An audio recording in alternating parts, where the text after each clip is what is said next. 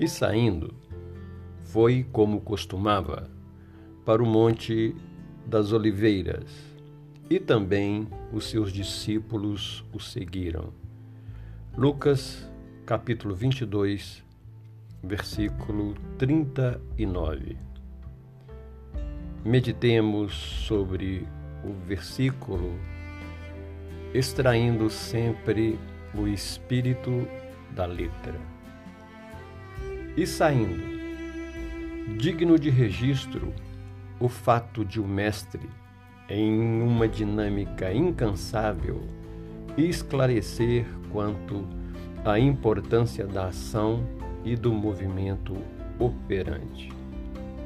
Cada verbo no Evangelho apresenta uma mensagem indicando atitudes, convocando-nos à meditação ou reflexão definindo assim momentos de comunicação direta com vistas à prática objetiva. E saindo, evidencia a partida para um trabalho, a caracterizar novas metas e consequente desvinculação. Identificados com a proposta renovadora, sentimos a presença deste movimento em nosso mundo íntimo, do qual o ser deve sair para os grandes empreendimentos. Muitos se desencorajam por incapacidade de se desprenderem dos mecanismos escravizantes de uma vida mental acionadas pelas insinuações pretéritas. Para outros, adotando firme direcionamento, conduzem o espírito para empreitadas decisivas, capazes de assegurar a libertação para uma nova vida. Felizes seremos quando identificados conscientemente os objetivos delineados. Reconhecemos sem apreensão ou temores que, a elaboração de um novo sistema implica na redução das influências de antigos padrões cultivados através dos séculos. Este processo evidencia a disposição em passar-se pela porta estreita por ele apontada. Segue o versículo. Foi como costumava para o Monte das Oliveiras. Refletimos. Se saindo nos leva a refletir sobre o movimento interior na busca de novos elementos, a ação implícita no foi consolida plenamente o trabalho efetivo da atividade redentora. O Monte das Oliveiras pode parecer, em rápida visão, um detalhe geográfico, um monte.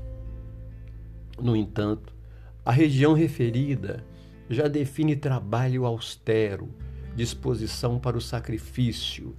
Nesse particular, o cuidado do evangelista trouxe até nós o fato de que ele costumava empreender a jornada deixando claro que nenhuma tarefa do espírito, quando visa o real crescimento, pode se circunscrever-se a um fato isolado.